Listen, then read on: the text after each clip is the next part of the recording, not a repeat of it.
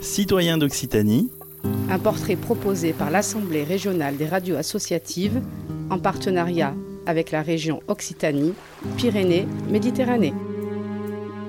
Citoyens d'Occitanie. Florence Amargier est ethnobotaniste, diplômée de l'Université de pharmacie de Lille. Elle est aussi naturopathe, psychanalyste et fondatrice de l'école des plantes Moïse Charas du nom du célèbre pharmacien usécien qui vécut au XVIIe siècle. Elle vit à Uzès dans le Gard et depuis 4 ans, elle enseigne la botanique et la phytothérapie à des élèves venus de tous les horizons. Pour nous parler de sa passion des plantes et de son goût pour la transmission de son savoir, le rendez-vous est pris à la vallée de l'Eure. Elle abrite trois biotopes différents, un biotope humide, un biotope sous bois et un biotope garrigue. Ce sont trois biotopes différents. Pour une botaniste, c'est un endroit absolument euh, merveilleux. On commence la balade? Si vous voulez, allez, c'est parti, on y va.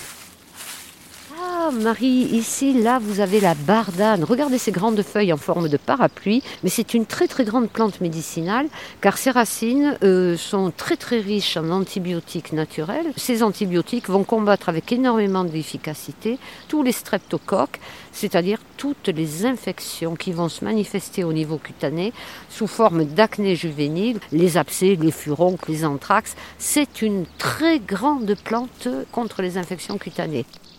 Je, suis un esprit euh, un petit peu rebelle, voire très rebelle. Et je trouve que la législation française est parfois très imbécile. Euh, en l'occurrence, elle est imbécile le jour où elle interdit, ça c'est euh, sur les, décisions du, maréchal Pétain au moment de la guerre, où, où il a interdit l'exercice de la profession d'herboriste. La question que je me pose, ce qui bénéficie de la caution des siècles et non de l'estampille d'une nationale en matière de remède, est-il moins efficace, sinon suspect Une médecine par les plantes est-elle une médecine de second ordre? Moi, je pense profondément que cette médecine qui s'est un peu perdue euh, au fil du temps, elle nous manque. Certes, la médecine moderne apporte des choses absolument extraordinaires et il n'est absolument pas question de les nier. Mais cette médecine traditionnelle par les plantes, elle peut nous permettre de soigner énormément de petites pathologies quotidiennes. Elle permet aux patients, sans autre intermédiaire que celle de la futée et de la prairie, de conduire euh, son traitement euh, d'une manière tout à fait autonome. Alors, il ne s'agit pas de faire n'importe quoi, parce que le monde végétal est capable du meilleur, mais il est capable du pire. Donc, tout simplement, en contournant cette législation totalement imbécile, eh bien, je permets à mes élèves, en ayant créé cette école des plantes, de devenir totalement responsables et autonomes, c'est-à-dire d'être capables d'identifier avec énormément de rigueur les plantes dans la nature, ensuite de les transformer, après les avoir récoltées au bon moment, à la bonne saison, les avoir conservées dans de très bonnes conditions, de les transformer en gélules, en teinture, en percolation. N'oublions pas que beaucoup de médicaments viennent du monde végétal aussi. Regarde ce qu'il y a. Oh, petit peuple des herbes. Voici Plantago lanceolata.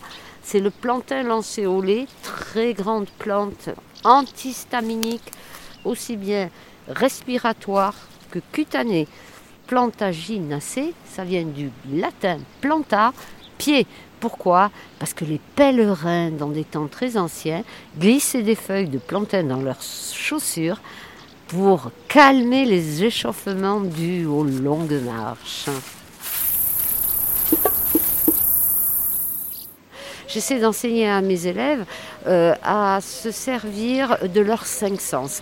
C'est-à-dire que les végétaux, on va les humer. On va leur demander comment ils s'appellent. C'est-à-dire qu'on va essayer d'établir une fiche technique avec un nom de genre, un nom d'espèce, un nom de famille.